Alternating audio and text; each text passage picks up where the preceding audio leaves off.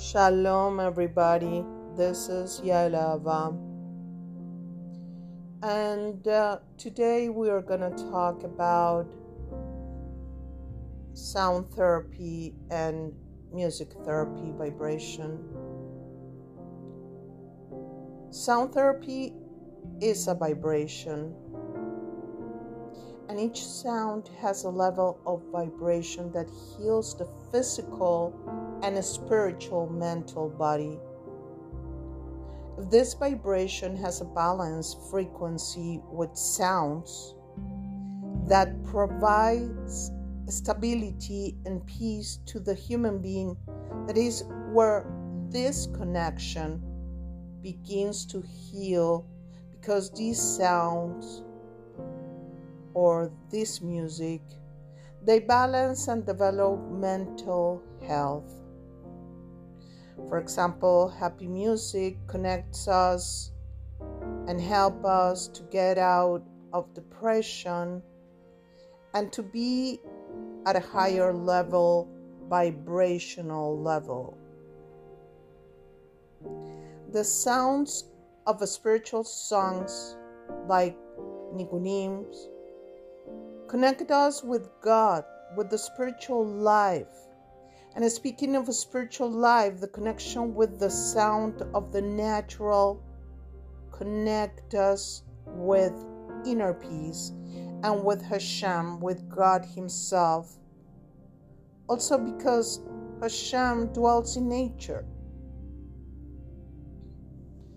We can see the therapy with drums that give us a vibration of awakening, life, because its sound is connected with the heart and with the fired element, like the wind instruments that connect us with the earth and the entire respiratory part, as well the instruments, um, as well the instruments, for example, the, the, the string instruments, a harp, and a guitar that connect us with water and connect us with our own birth.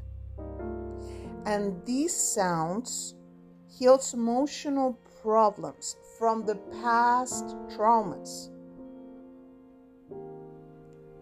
It must be reiterated that the human being is physical mental, and spiritual. They contain the creation of elements such as air, fire, earth, water, and is there that through the sounds of the elements incorporated in the nature, they provide they provide us with a balance in our lives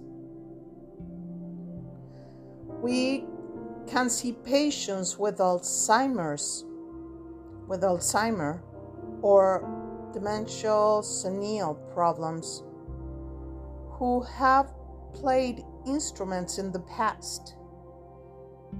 That if they have the opportunity to continue playing those musical melodies that are incorporated into their being can connect through sound with memories of the past. Now, if sound and music is vibration, it must to have a balanced vibration because there there are sounds that also brings us anguish and anguish and anger and fear and association for example, major chords. We're going to take major chords, give us an atmosphere of joy, and how some minor ones can create melancholy and sadness. These are melodies created to bring fear, and others to bring peace, and others joy or excitement. But we must focus on these melodies or sounds that give us a mental, emotional, physical, and spiritual balance.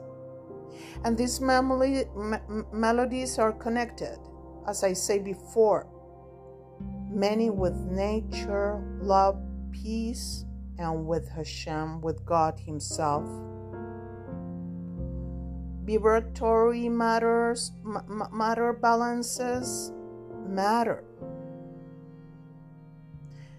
Physics, the movement of sound waves, balances the human body and thus heals. And here we finish this podcast with sound therapy and music therapy. This is Yael Ava, called Dove.